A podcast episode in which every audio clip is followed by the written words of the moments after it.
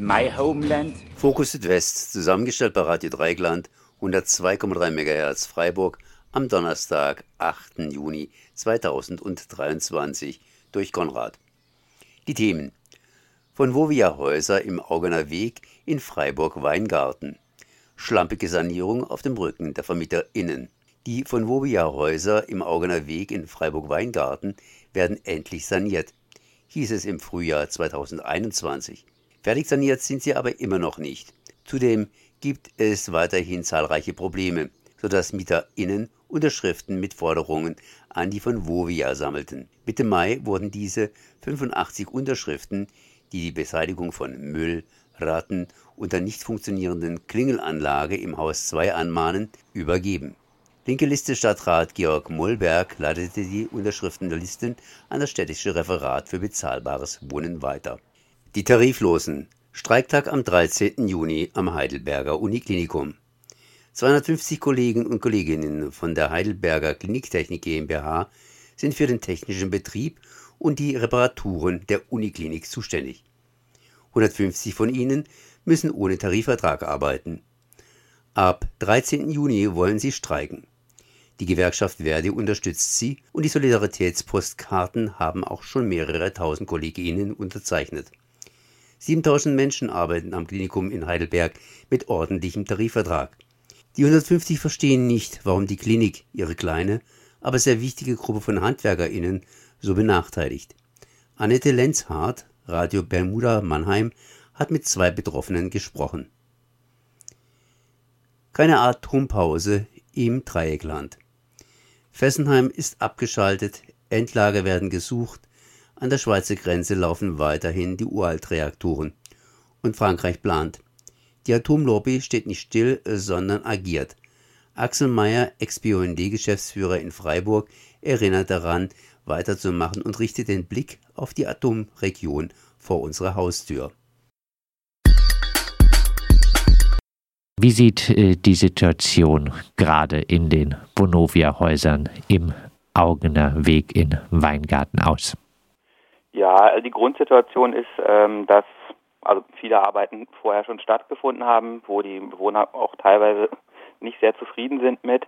Ähm, ich war dann jetzt ähm, vor Ort, ähm, du hast ja die Unterschriftenliste schon angesprochen, die sich vor allem auf die Ratten- oder die Klingelsituation bezogen hatte. Als ich dann vor Ort war, stellte sich nochmal ein ganz anderes Bild und nochmal ganz andere Themen dar. Die sind sozusagen in der Zeit, wo man die Unterschriftenaktion angefangen hat, einfach noch dazugekommen. Hauptproblem war für die Bewohner eigentlich, dass sie äh, Anfang des Jahres, also im Februar, ihre Keller und ihre ähm, äh, Balkone freiräumen mussten, weil angekündigt worden war, ähm, dass jetzt sozusagen Sanierungen an der Außenhülle des Gebäudes und auch teilweise im Keller ähm, stattfinden. Ähm, passiert es dann allerdings über mehrere Wochen nicht. Und als wir dann da waren, eben ähm, hieß es ja eben gerade steht die Baustelle still. Ähm, wir haben jetzt äh, Anfang Juni, Ende Mai. Also die Bewohner hatten quasi allen ihren Kellerbestand und Balkonbestand in ihre Wohnung geräumt und es war einfach nichts passiert und ähm, viele hatten jetzt einfach oder haben real die Befürchtung, dass sozusagen ihnen der ganze Sommer ähm, das Zeug in der Wohnung steht und sie Balkone nicht benutzen können und ähm, also normalerweise, wenn man eine Ankündigung bekommt, jetzt räumt man die Sachen leer, dann erwartet man auch, dass da eine Baustellenarbeit stattfindet und dann eben über mehrere Wochen nichts und dann ähm, ja steigende Temperaturen und so weiter. Das äh, ist in den engen Wohnungen, die auch ähm, oft von sehr vielen Leuten bewohnt werden, ähm, nicht tragbar. Das war tatsächlich das Hauptproblem, als ich da war. Gibt es äh, wenigstens Mietminderung? Ja, das mit der Mietminderung ist auch so eine Sache. Mietminderung wurde den Bewohnern ähm, zugesagt, allerdings erst nachgelagert, also sprich nach ähm, Ende der Bauarbeiten kann man jetzt sagen, ja, ist ja vielleicht ganz klug, dann weiß man sozusagen, wie lang die Belastungszeit war. Allerdings ist äh, meines Wissens vollkommen offen, ähm, wie hoch die Mietminderung sein wird und ähm, ist vielleicht auch ein bisschen zu befürchten, dass man dann so hergeht und sagt, naja, Bauarbeiten haben dann und dann stattgefunden in den Monaten, also jetzt zum Beispiel zwischen Februar und äh, jetzt Ende Mai haben im Grunde keine Bauarbeiten stattgefunden. Das ziehen wir dann mal von der Mietminderung ab. Äh, natürlich hatten sie real in der Zeit auch die Belastung, eben sie konnten den Keller nicht benutzen, hatten ihre Sachen alle in der Wohnung. Also ich befürchte so ein bisschen, dass ähm, das relativ unpräzise sein könnte, vielleicht auch zu wenig. Ich habe den Bewohnern empfohlen, auf jeden Fall auch eine Art Tagebuch zu führen und aufzuschreiben, äh, an welchen Tagen, in welchen Wochen sie welche Belastung hatten, sodass man dann später bei einer nachgelagerten Mietminderung dann auch wirklich überprüfen kann, ob die ähm, adäquat ist. In der Vergangenheit äh, machten die äh, Häuser ja auch Schlagzeilen mit einem legionellen Problem. Zumindest das ist äh, mittlerweile gelöst. Soweit ich weiß, ist es gelöst. Ähm, dazu wurden ja die Bäder ähm, überarbeitet und ähm, auch Leitungssysteme überarbeitet. Ähm, allerdings haben mir jetzt auch Bewohner berichtet, also nicht, dass die Legionellen wiedergekommen sind, aber dass vor allen Dingen Bauarbeiten auch wirklich sehr schlecht ausgeführt worden sind. Teilweise ähm, es auch knackst wieder, ähm, also in den Fliesen und auch Risse sich gebildet haben und auch von den Elektroarbeiten teilweise die Installationen sich wieder von der Wand lösen oder auch überhaupt äh, in schlechter materieller Qualität sind. Ähm, die Bewohner haben ja im Prinzip Wohnungen gemietet, wo, also es hat mit dem legionellen Problem nichts zu tun, aber mit den Installationen ähm, wo eigentlich Unterputzkabel äh, verlegt sind, sozusagen laut Mietvertrag. Jetzt haben sie alles auf Putz. Das ist natürlich schon mal ein, qualitativer äh, Einschnitt. Ging wohl auch nicht anders wegen ähm, Stahlbetonbauweise. Nichtsdestotrotz ist es ähm, nicht besonders schön, aber es ist eben halt auch noch schlecht ausgeführt. Heißt, äh, die Vonovia scheint ganz offenbar auf äh, die Billiglösung bei der Renovierung und der Sanierung zu setzen. Also es, es scheint so. Also es ist natürlich klar, Sanierung im Bestand ist immer schwierig. Ähm, das ist, musst in eine Wohnung rein, muss dort Arbeiten machen, ähm, während Leute dort wohnen. Ähm, das ist, das, das, das ist immer schwierig. Aber äh, umso schlimmer ist eigentlich, wenn die Bewohner nach so einer belastenden Phase dann keine qualitativ vernünftig oder gut ausgeführten Arbeiten haben. Und das ähm, scheint so zu sein, ja. Also da hat man wahrscheinlich äh, definitiv auf Kosten der Mieter gespart. Wie gesagt, äh, du hast jetzt ähm, die Unterschriftenliste ans äh, Amt für bezahlbares Wohnen der Stadt Freiburg äh, weitergeleitet und hast äh, dort auch gesprochen über äh, die äh, Situation. Was äh, sagt das Amt für bezahlbares Wohnen? was will die Stadtverwaltung nun gegenüber der Vonovia tun? Ja, es war ein sehr komplexes, sehr langes Gespräch, was ich dort geführt habe, ähm, aber eben auch mit offenen Ohren. Da arbeiten ähm, meines Erachtens wirklich gute Mitarbeiter. Ähm, Problem war eigentlich sozusagen, dass das, was sozusagen als Unterschriftenaktion Inhalt ähm, angekündigt war, war da auch schon bekannt und wurde auch natürlich gegenüber der Vonovia ähm, besprochen und angesprochen. Aber dann die eigentliche Problemlage, auf die ich dann vor Ort gestoßen bin, also auf die erweiterte Problemlage, die Sachen waren dort noch nicht bekannt und darüber haben wir uns ausgetauscht und auch ähm, habe da auch großes Verständnis gefunden, dass das so nicht geht. Auch dass sozusagen diese lange, dieser lange Baustellenstillstand, ähm, der auch den Mietern überhaupt nicht kommuniziert worden ist. Also welche Gründe da dahinter sind. Da gibt es Gründe, die da, die dahinter sind, aber es wurde halt auch niemandem mitgeteilt. Und äh, da kann man natürlich dann auch kein Verständnis von den Mieterinnen für erwarten, wenn sie von nichts wissen. Ähm, genau, also Sie haben, das, haben diese vielfältigen Themen mitgenommen, mir zugesagt, dass Sie das zeitnah mit der Vonovia gesprochen, besprechen. Ich glaube, es haben auch schon erste Gespräche stattgefunden. Ich habe Ihnen auch empfohlen, in Zukunft ähm, grundsätzlich einen Mietervertreter aus dem Haus mit dabei zu haben bei den regelmäßigen Treffen mit der Vonovia. Da ist ja auch die Quartiersarbeit dabei und so weiter. Aber ich glaube, es wäre auch wichtig, direkt jemand aus dem Haus dabei zu haben, der das auch aus erster Hand berichtet, auch, auch durchaus berichtet, wie das, wie das ein oder andere bei den Mieterinnen ankommt, damit man da nicht so einen Filter drüber hat. Und ähm, auch das haben sie mitgenommen. Ich hoffe, das wird, wird umgesetzt. Ähm, vielleicht wird auch zunächst erstmal nur ein Mieter eingeladen ähm, und nicht regelmäßig bei den Treffen dabei sein. Ich würde Ihnen aber dringend empfehlen, darauf hinzuwirken, regelmäßig Mietervertreter dabei zu haben, damit konkrete Probleme konkret auf den Tisch kommen und ähm, auch konkrete Absprachen getroffen werden und auch ins Haus zurückkommuniziert wird, klar.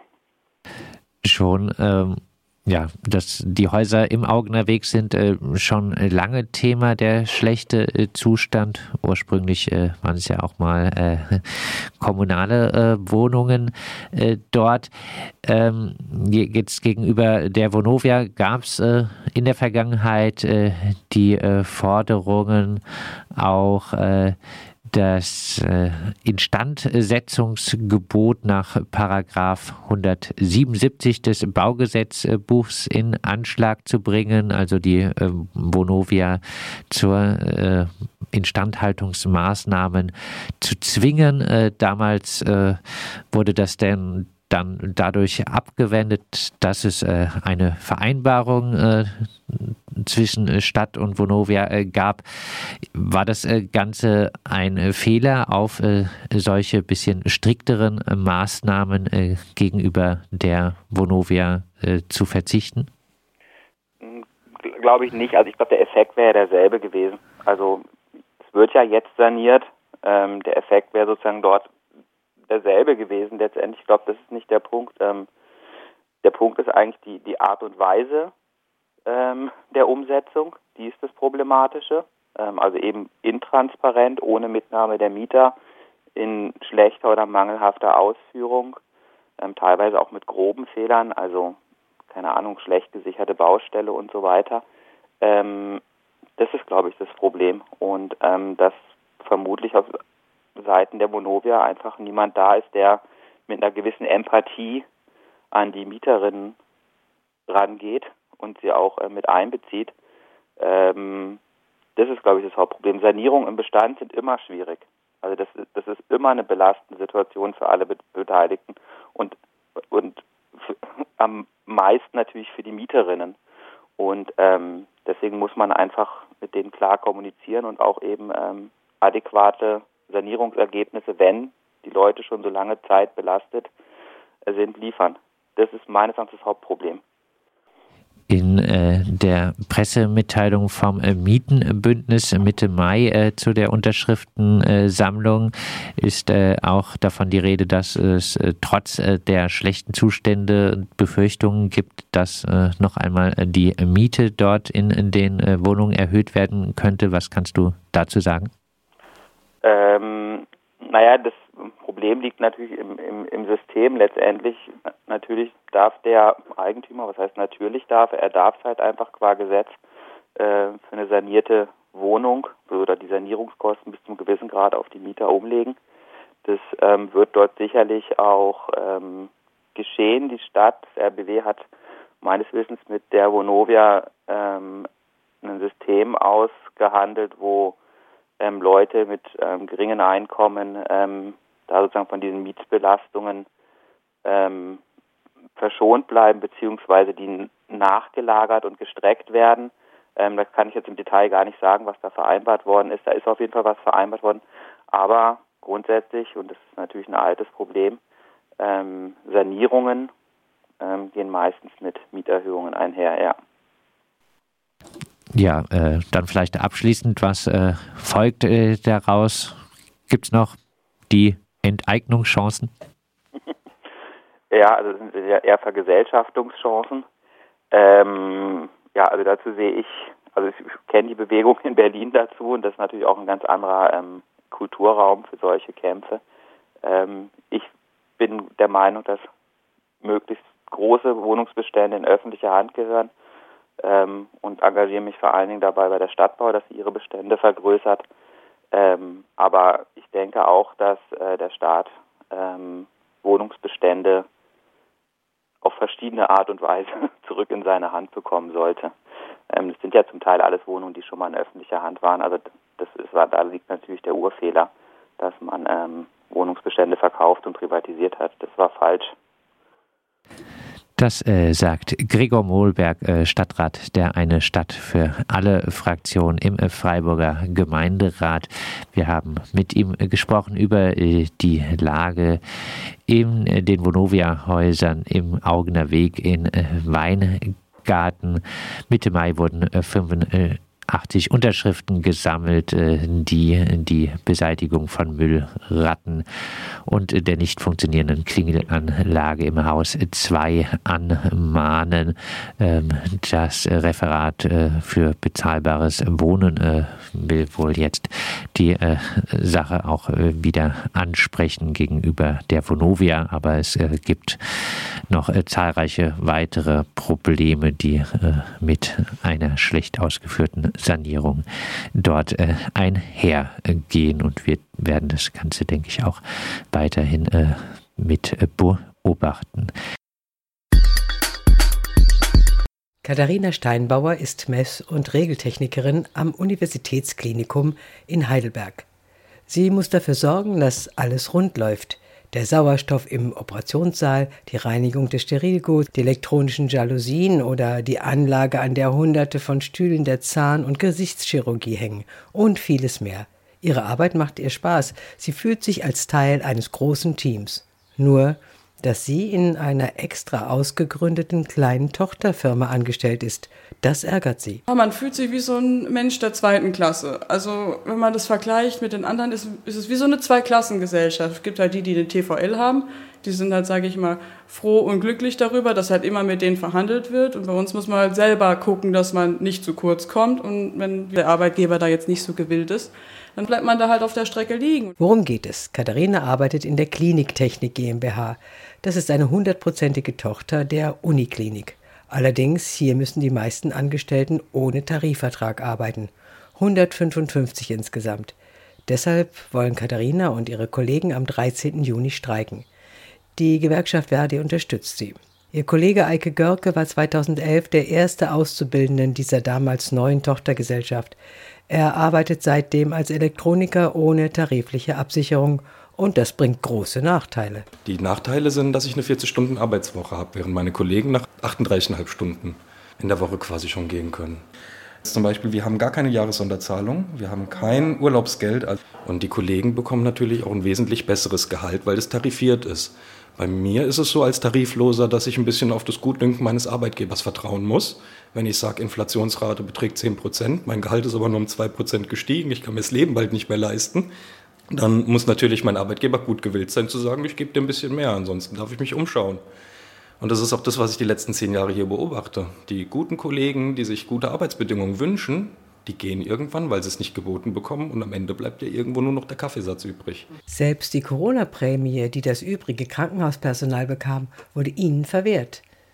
In der gleichen Tochterfirma arbeiten noch ca. 90 Handwerkskolleginnen und Kollegen mit zwei alten Tarifverträgen, die vor der Ausgründung für die Belegschaft gültig waren. Das sorgt natürlich nicht gerade für ein harmonisches Arbeitsklima in den Werkstätten. Und das gibt halt Gehaltsunterschiede von 800 bis 900 Euro je nach Tarifgruppe für dieselbe Arbeit. Eines scheint klar zu sein, diese Tochterfirma spart Geld ein. Aber das geht auf Kosten der Menschen, die dort arbeiten. Müsste diese Firma ihre Handwerker und Handwerkerinnen nicht eigentlich auf Händen tragen? Sind die doch überall Mangelware? Sie sind ja enorm wichtig, verantwortlich auch für die kritische Infrastruktur, wie für den Notstrom, der nie ausfallen darf im OP, auf der Intensivstation, bei den beatmeten Patienten, im Kühllager und, und, und. Im April hat die Gruppe schon einmal zwölf Tage gestreikt, leider ohne Erfolg, sagt Eike. Denn sie durften eine Anlage nicht bestreiken, die Warentransportanlage. Die ist aber ihr wirkungsvollstes Druckmittel. Wir müssen ja auch als Streikgemeinschaft, Verdi muss gewährleisten, dass im Falle eines Falles genug Leute da sind, die Katastrophen, Menschen, Personenschaden irgendwie abhalten können. Und es gibt eine sehr sensible Anlage hier im Klinikum, das ist die automatische Warentransportanlage, die ist im Keller. Das ist ein Streckennetz von über 30 Kilometern und da wird halt die Versorgung der Krankenhäuser sichergestellt mit Essen, Trinken, Sterilgut, alle möglichen. Und es ist eine über 30 Jahre alte Anlage, die ist relativ störanfällig und da sagt der Arbeitgeber, da muss immer einer da sein. Und der Arbeitgeber ist vor Gericht gegangen mit einer einstweiligen Verfügung, sagt, da ist Gefahr für Leib und Leben. Der Richter musste natürlich sofort entscheiden, obwohl wir einen Schutzbrief hinterlegt hatten. Und der hat dann gesagt, da müsste jetzt sofort jemand kommen. Er hat uns erlaubt zu streiken, aber uns das größte Druckmittel des Streiks genommen. Natürlich wollen die Streikenden das Wohl der Patienten nicht aufs Spiel setzen. Aber das sei auch nachweislich gar nicht gefährdet, erklärt Eike. 2005 gab es einen Streik, 2003 gab es auch mal einen größeren Ausfall der AWT-Anlage. Da gab es auch keine, keine Besetzung. Man hat die Klinik mit LKWs quasi weiter versorgt. Nun soll ein Anwalt für rechtliche Klarheit sorgen, damit beim kommenden Streik nicht das Gleiche wieder passiert. Eike und Katharina hoffen, dass ihr Arbeitgeber sich einfach einmal zum Thema Tarifvertrag bewegt, sich an den Verhandlungstisch setzt. Ansonsten werden wohl etliche aus dem Team abwandern. Katharina und Eike wollen nicht kündigen, denn Ich meine, ein Handwerksbetrieb, wo ich mit so vielen Menschen zusammenarbeite, mit dem Pfleger, mit den Ärzten, mit den Serviceangestellten, aber auch der Patientenkontakt, das, ist, das tut so gut zu sehen, dass man da menschlich noch wertgeschätzt wird. Man kriegt morgens die Störmeldung, dass im bestimmten Patienten-PC irgendwie das, das Licht nicht mehr geben. Die Patienten machen sich schon Sorgen, muss ich jetzt heute im Dunkeln duschen, kommst du innerhalb von zwei Stunden vorbei und die freuen sich richtig, jawohl, cool, das läuft hier. Ähm, die soziale Komponente hier ist einfach verdammt schön, dass man mit so vielen Menschen Kontakt hat. Zum Aktionstag haben die Streikwilligen auch Landtagsabgeordnete eingeladen, um sie auf diese tariflose Situation in einem landeseigenen Betrieb hinzuweisen. Diese kleine Gruppe von 150 Menschen besser zu stellen, wäre nur gerecht und sicher nicht unmöglich. Ein Blick auf das nach wie vor atomare Dreikland wirft Axel Mayer, Ex-BUND-Geschäftsführer in Freiburg und aktiv gegen AKW. Aber wie sieht das eigentlich um Freiburg und um Freiburg herum im näheren weiteren Umfeld aus? Da hatten wir ja das eine oder andere AKW, zum Beispiel in Fessenheim und natürlich noch die alten AKWs, die im Süden stehen und immer noch vor sich hin produzieren. Und Abfall entwickelt sich natürlich auch. Also irgendwie zurücklehnen können wir uns hier nicht und wir sind garantiert nicht im Tal der Glücklichen, sondern eben entsprechend umgeben und äh, das hat seine Gründe. Zumindest Axel Mayer hier, den begrüße ich erst einmal. Ja, hallo. Und du hast ja jahrelang dafür gekämpft, dass in Baden keine AKWs stehen und äh, natürlich auch darum gekämpft, dass in Fessenheim kein AKW mehr steht und äh, vielleicht erleben wir es noch dass auch in der Nordschweiz sich die AKWs zurückziehen. Aber bis jetzt produzieren sie noch und diese AKWs, die brauchen auch irgendwelche Endlager und Fessenheim ist ja auch noch nicht abgebaut und, und, und, und, und. Ich glaube, jetzt darf ich dich mal reden lassen. Ja, also äh, die letzten deutschen Atomkraftwerke sind abgeschaltet, Fessenheim ist abgeschaltet. Und die Anti-Atom-Bewegung am Oberrhein und im Dreieckland denkt jetzt, sie könnte sich ausruhen. Doch ausruhen kann sie sich überhaupt nicht. Äh, ich fange einfach mal in Frankreich an. Äh, und zwar Fessenheim ist abgeschaltet. Wir müssen uns darum kümmern, dass es äh, einen sauberen Abriss gibt. Das heißt also einen möglichst strahlungsarmen und keinen Billigabriss. Aber im Moment gibt es ja auch diese Debatte um neue Atomkraftwerke in Fessenheim.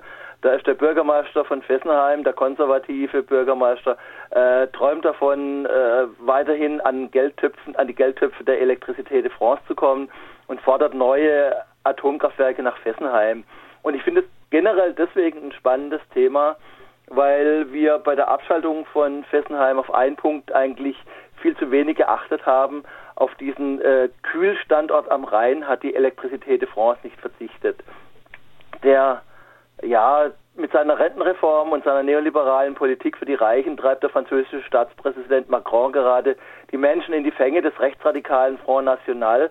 Und der Front National äh, lebt davon, Menschen gegeneinander auszuspielen und Nationen gegeneinander auszuspielen. Also Macron traue ich nicht zu, aber Marine Le Pen traue ich zu, dass bei einem Wahlsieg eventuell neue Atomkraftwerke in Fessenheim gebaut werden könnten.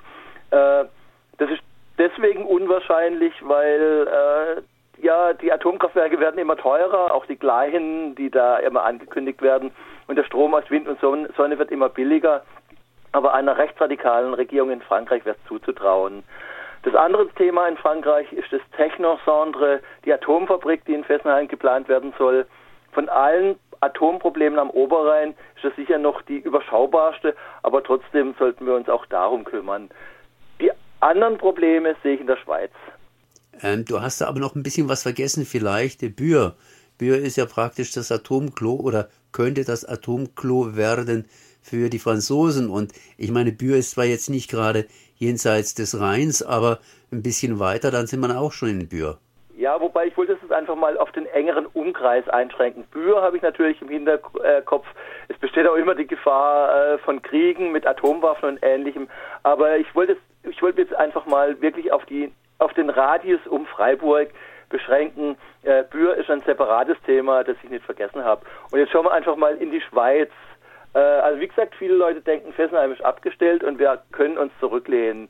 Aber in Betznau am Hochrhein äh, stehen zwei Re Reaktoren, beide sind alt und in Betznau selber steht das älteste und eines der gefährlichsten Atomkraftwerke der Welt. Das ist Betznau. In Leibstadt steht das neueste Atomkraftwerk der Schweiz. Das ist ein veralteter Siedewasserreaktor. Siedewasserreaktoren haben eine Technik, die äußerst problematisch ist und das ist der Reaktortyp, den wir in Fukushima hatten. Was die allerwenigsten Menschen wissen, ist, dass in Würenlingen am Hochrhein, äh, nicht weit von Betznau entfernt, häuft sich das atomare Risiko. Direkt neben den beiden Reaktoren in Betznau steht das zentrale Schweizer Zwischenlager für Atommüll mit so einer oberirdischen Kastorhalle, das Zwischenlager. Und äh, dort wird in einer schlecht gesicherten Kastorhalle der gesamte hochradioaktive Müll der Schweiz äh, zwischengelagert. Und in einem Plasmaofen wird Atommüll verbrannt. Also die Zwielag in Würnlingen ist so ein Thema, das die allerwenigsten Leute eigentlich im Kopf haben.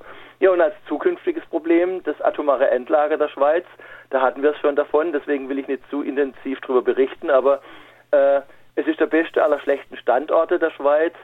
Äh, unter diesem geplanten atomaren Endlager ist ein Kohledruck, ein Thermocarbondruck und eigentlich baut man kein Atommülllager, das Sicherheit für eine Million Jahre gewährleisten soll, äh, über, ein, über einen Kohledruck. Also das spricht schon für eine gewisse Verzweiflung.